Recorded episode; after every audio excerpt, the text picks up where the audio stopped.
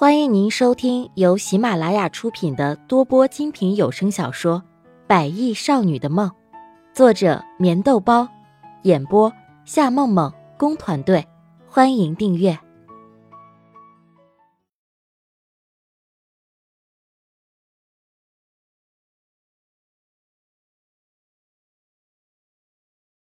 第三十四集。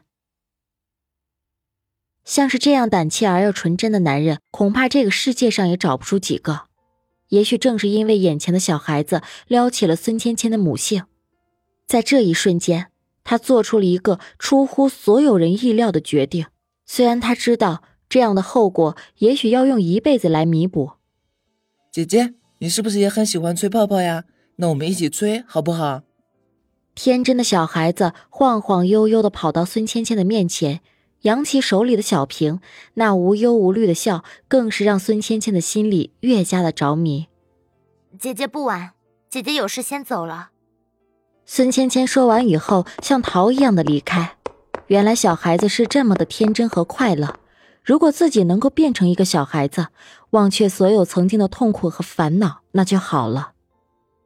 在走了几步以后，转过头看着那个小孩子，又开始专注的玩着泡泡。嘴角微微的一笑，也许这就是所谓的童真童趣吧。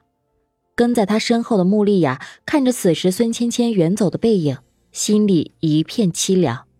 其实他说的也确实是事实，要不是因为自己，孙芊芊又怎么会沦落到那群混蛋的手里，而最终发生那样的事情呢？只是在这个世界上，后悔的事情很多，后悔药却很难买。不由得叹了一口气。穆丽亚继续的往前走着，心里的痛苦和伤感让她已经不知道该怎么去面对强子，好像孙芊芊所有的伤害都是他带来的一样。不管曾经发生了什么事，之后做了什么样的弥补，对于这孙芊芊，她始终觉得有所愧疚。姐姐，姐姐，你也要吹泡泡吗？就在这个时候，那个小孩子又跑到了穆丽亚的面前，那双忽闪忽闪的大眼睛格外的有神。小朋友，告诉姐姐，你几岁啦？蹲在小孩子的面前，穆丽亚淡淡的笑着。或许生下孩子也是一个不错的选择。也不知道是怎么了，自己突然就冒出了这样一个念头。我已经八岁了，妈妈说要对姐姐有礼貌。粉嘟嘟的小嘴，稚嫩的声音忽然响起：“宝宝真乖，姐姐还有事情要走了，我们下次再见，好不好？”微微的笑着，和小孩子挥挥手，天真的模样让他郁闷的心情不由得一闪而过。不管孙芊芊最终的选择是什么，他知道，他都只能够眼睁睁的看着。莉亚，就在穆丽亚要横穿马路准备去医院的时候，一个男人的声音在他的身后响起。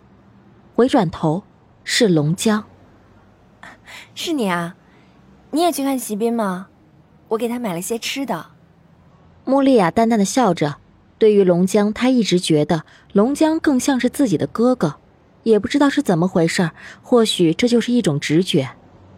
他最近几天怎么样？腿还没有什么知觉吗？和穆丽亚肩并肩走着过了马路，关心询问席斌的病情，他也没有想到这一次竟然会伤得这么严重。啊，现在还是老样子，不过医生说了，他现在恢复的很好，所以我想。席斌一定会好起来的。要不是因为自己，所有的事情也就不会发生。也许自己真的是老天派来惩罚席斌，只是为什么惩罚他呢？是惩罚他曾经的滥情，还是惩罚他一直这么的嚣张？答案没有人知道，也许只有天知道。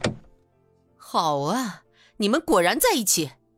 穆丽雅，我真的没有想到你们竟然是这样的人。亏得席斌还一直把你们当成是好朋友。就在这个时候，一辆宝马停在了龙江和穆丽亚的面前。从车上走下的席家祥和王静静很是恼火的看着他们，而王静静更是下车之后就破口大骂起来，这让穆丽亚和龙江不由得有些摸不着头脑。这中间该不是有什么误会吧？伯母，到底是发生什么事情了？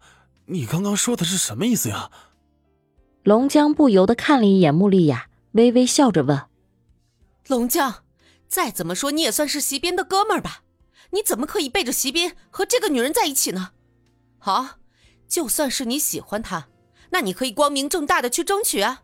只要她愿意和你在一起，那么我们也没意见。但是你总不能够和这个女人一起给我们席斌戴绿帽子吧？双手环胸的王静静一脸怒火的吼叫着。这个地方是医院的门口，不由得让一旁卖水果和小吃的商贩觉得有些疑惑。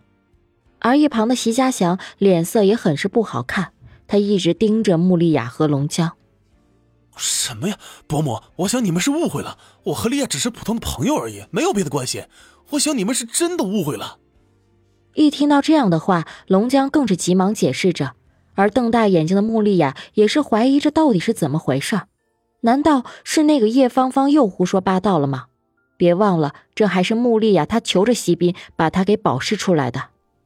普通朋友，你说你们只是普通朋友？哼，我不管你们是什么关系，但是我警告你们，在席斌没有好起来之前，你们最好保持一下距离。我可不想让媒体继续披露什么。还有，最好龙江也不要再来医院看席斌，省得引起别人的怀疑。眼神犀利的瞥了一眼穆丽雅，他真的想不明白，为什么儿子就是认准了穆丽雅呢？我。伯母，我和龙江之间真的什么关系都没有，你有必要这样干涉我们之间的见面吗？还有，就算是媒体在披露些什么，一直以来你们不都是满不在乎的吗？